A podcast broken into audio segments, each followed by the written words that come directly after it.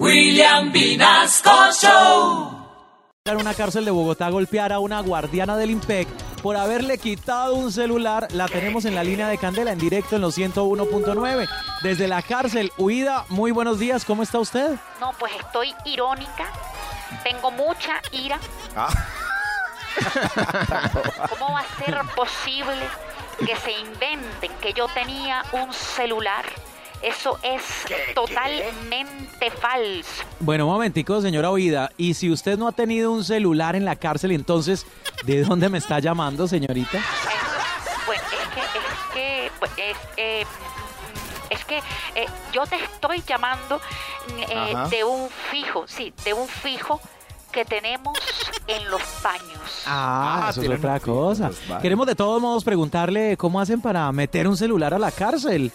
Bueno, pues me han contado, me han contado, le pasó a una amiga que dice que las visitas se meten en el, el celular, en las visitas, se meten el celular por allá, ¿no? Y entran por acá.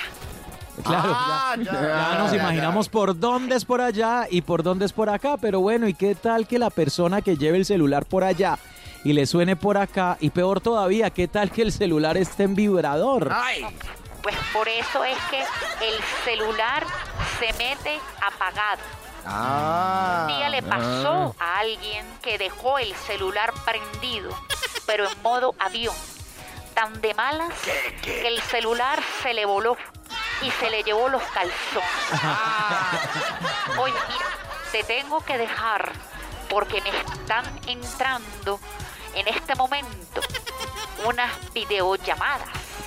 Oiga, doña Oida Merlano, ¿cómo hace un momentico? ¿No dijo que estaba llamando de un fijo? Entonces, ¿cómo le va a entrar una videollamada, ¿Cómo? señora? Ah, Es, es que, eh, es que, bueno, es que este, este fijo es un teléfono inteligente.